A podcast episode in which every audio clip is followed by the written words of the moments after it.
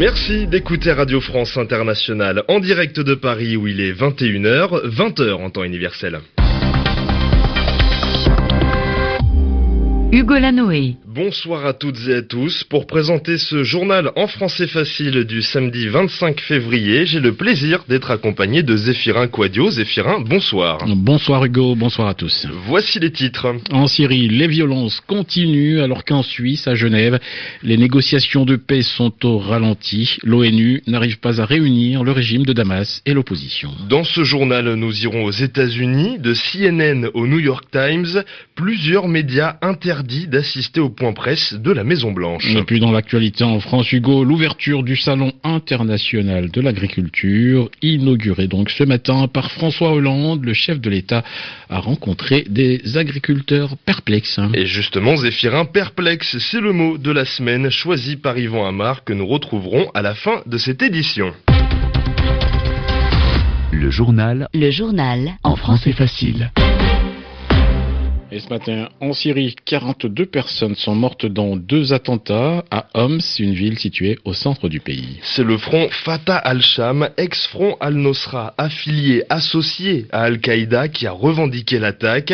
Ce sont les sièges de la sécurité qui étaient visés. Parmi les morts, des civils et le chef des renseignements militaires.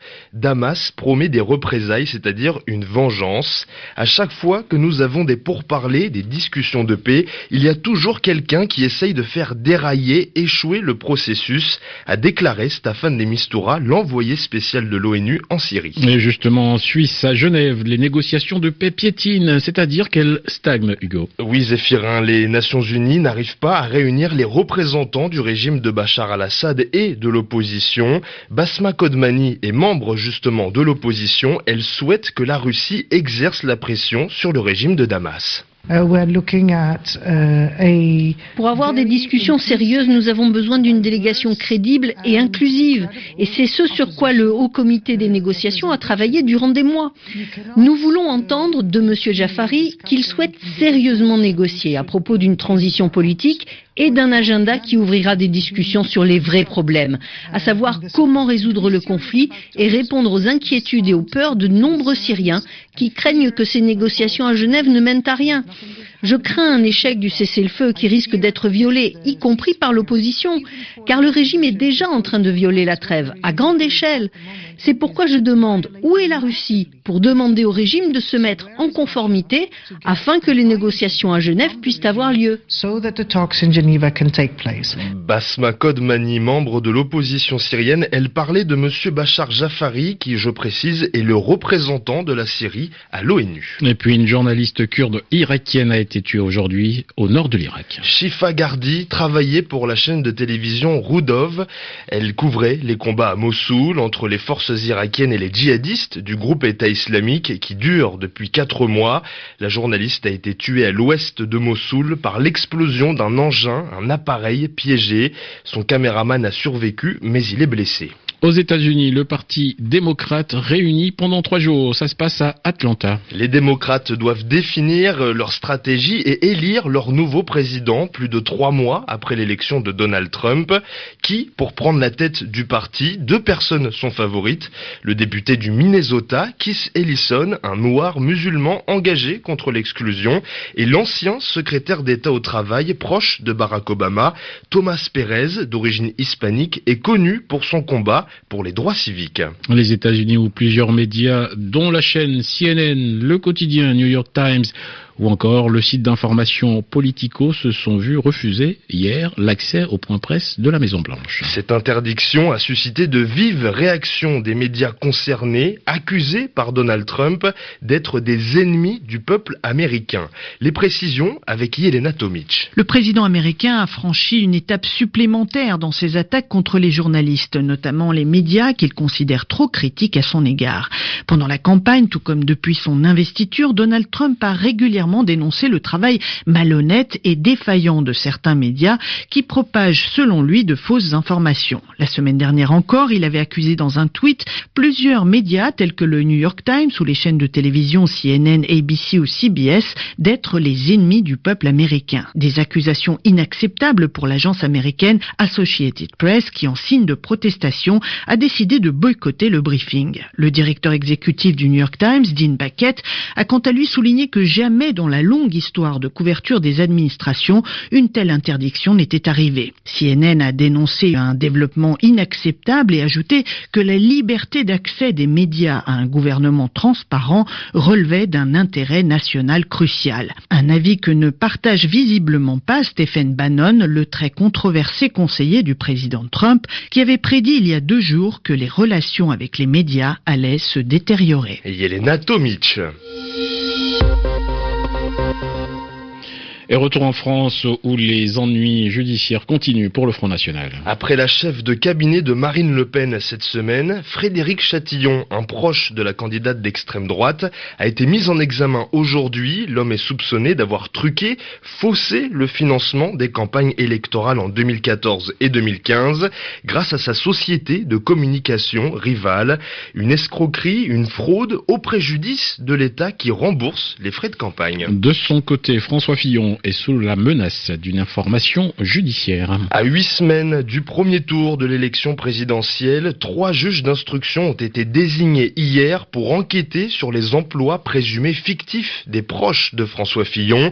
Par ailleurs, le candidat Les Républicains a promis des mesures pour que les agriculteurs puissent vivre décemment, c'est-à-dire convenablement. Promesse annoncée ce samedi à l'ouverture du Salon international de l'agriculture à Paris, inauguré par François Hollande le chef de l'État a appelé à persévérer la politique agricole commune. Francine Quentin. La Commission européenne a lancé début février une grande consultation publique sur l'avenir de la politique agricole commune, la PAC, consultation qui va durer trois mois.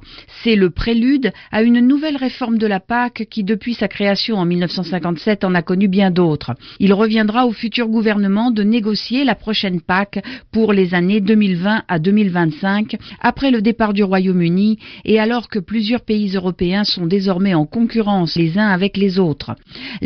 Est critiqué pour l'importance des montants en jeu, près de 60 milliards d'euros par an, et ses critères qui attribuent 80% des aides aux 20% des agriculteurs les plus gros et les plus productifs. La politique agricole commune, nouvelle formule, devra mieux protéger les exploitants contre les chutes de prix, les crises sanitaires et climatiques par un système d'assurance. Elle devra aussi permettre de maintenir l'occupation des territoires en favorisant l'installation des jeunes agriculteurs, notamment en allégeant les pesanteurs administratives.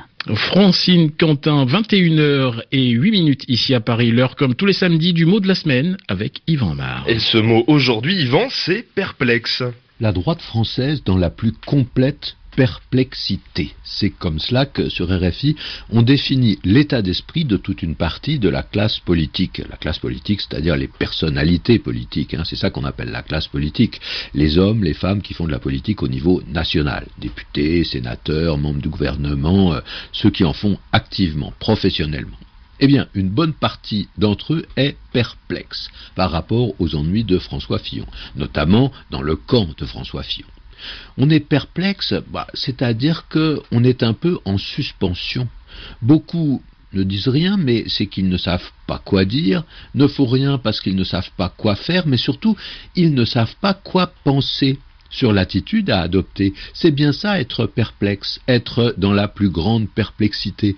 On ne sait franchement, sincèrement, s'il faut euh, plutôt soutenir ou dénoncer le candidat, s'il faut dire blanc ou noir, s'il faut avancer ou reculer. On est hésitant, indécis, on ne sait pas quel parti prendre. Et l'intéressant, c'est que la perplexité ne peut être qu'un état d'esprit provisoire, momentané. On ne peut pas rester perplexe toute sa vie quand on fait de la politique. Mais il arrive que, pendant un moment, ce soit cet embarras qui domine. On reste immobile parce qu'on est déconcerté, désemparé, déboussolé. Vous voyez, il y a pas mal de mots qui ne sont pas exactement des synonymes de perplexe, mais qui expliquent pourquoi on est perplexe. On a un peu perdu ses repères. La situation vous a pris par surprise et pendant un moment, on ne sait pas quelle opinion avoir et quelle conduite il faut mener. Merci Yvan Amar, 21h10 ici à Paris. Votre journal en français facile est à retrouver sur le site savoir au pluriel.rfi.fr. Merci de m'avoir accompagné Zéphirin Quadio. Merci Hugo. Excellente soirée à tous.